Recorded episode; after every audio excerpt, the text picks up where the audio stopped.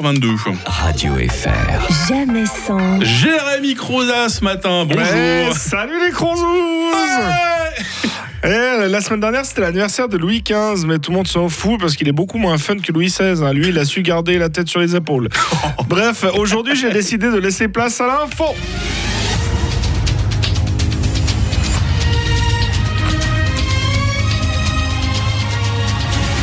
Madame, monsieur, bonjour. Nous sommes le mercredi 22 février 2023 et on souhaite une bonne fête aux Isabelle, aux Tevarzeg et aux Télésphore.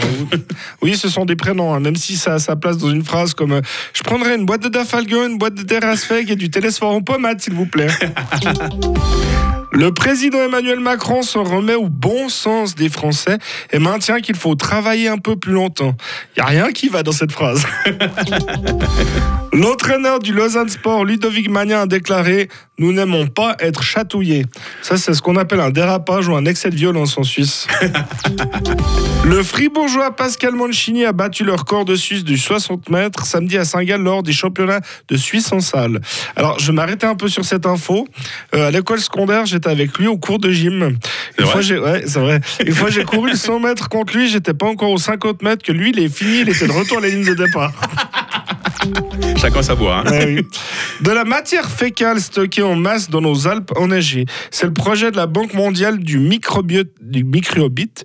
L'objectif est de peut-être un jour sauver l'humanité. Donc, si j'ai bien compris, c'est le caca qui va nous sortir de la merde. Au Royaume-Uni, un homme a reçu une lettre postée en 1916 adressée à une certaine Cathy. Alors, la prochaine fois que vous gueulez parce que votre paquet a deux jours de retard, pensez à Cathy qui n'a même pas pu recevoir sa lettre avec 107 ans de retard. Oh. En 30 ans, le pénis, les pénis ont pris 3 cm. Cette augmentation rapide et conséquente inquiète les chercheurs.